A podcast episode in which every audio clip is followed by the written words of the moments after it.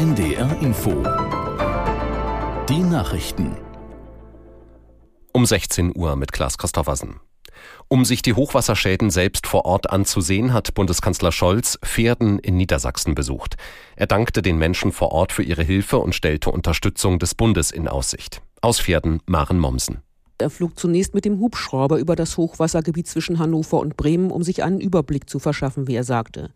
Er sah aus dem Hubschrauber, wie die eigentlich kleine Aller weit über die Ufer getreten ist. So weit, dass sie zusammen mit ihren Nebenarmen jetzt eine große Wasserfläche bildet. Von Weiden und Äckern, die eigentlich zwischen beiden Flussarmen liegen, ist nichts mehr zu sehen. Sie sind überflutet. Der Bundeskanzler wollte jetzt vor allem den vielen Freiwilligen und ehrenamtlichen Helfern danken. Die kämpften ja schon seit Weihnachten teils noch länger gegen das Hochwasser an. Scholz dankte für die große Solidarität, die die Menschen überall in den betroffenen Gebieten gezeigt hätten. In seiner Neujahrsansprache hat sich Kanzler Scholz zuversichtlich gezeigt, dass Deutschland den Herausforderungen dieser Zeit gewachsen ist. Er ruft die Bürgerinnen und Bürger dazu auf, Probleme tatkräftig anzugehen. Aus Berlin Andreas Reuter. Die Welt sei unruhiger und rauer geworden, sagt Olaf Scholz in seiner Neujahrsansprache. Aber wir in Deutschland kommen da durch. Wir kommen auch mit Gegenwind zurecht. Nach dem Urteil des Verfassungsgerichts zum Bundeshaushalt könnten nicht alle Vorhaben der Regierung umgesetzt werden, räumt Scholz ein.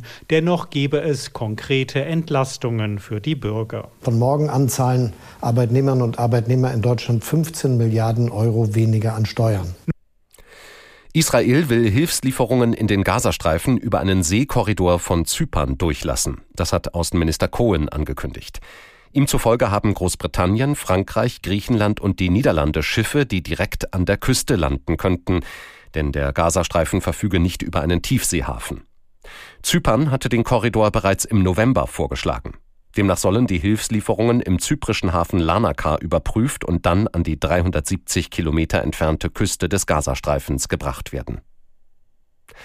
Die ostukrainische Stadt Kharkiv ist erneut Ziel eines Drohnenangriffs geworden.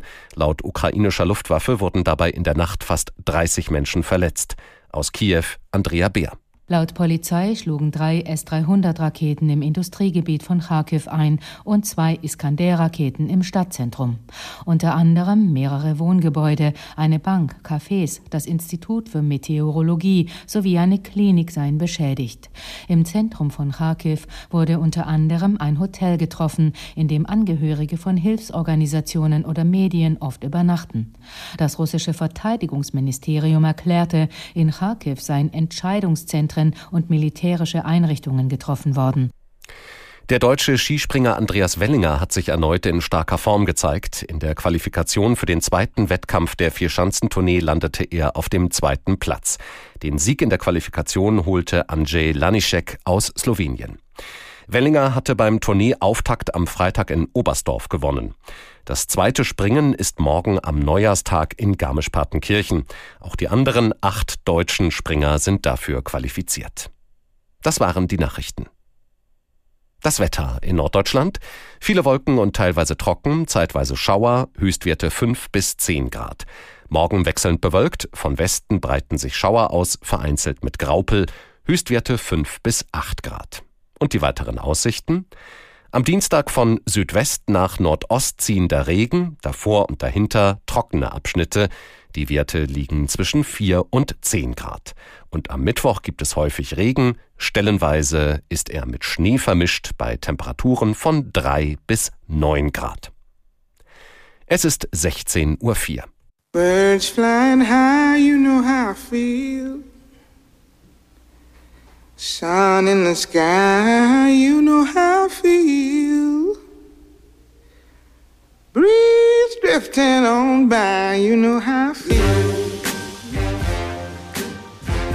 Herzlich willkommen bei Freiheit Deluxe. Mein Name ist Jagoda Marinic. Ich bin Autorin und Host dieses Podcasts und spreche alle 14 Tage hier mit Menschen, die mich inspirieren, über Freiheit nachzudenken. Meine Gäste sind Menschen, die im öffentlichen Leben stehen, die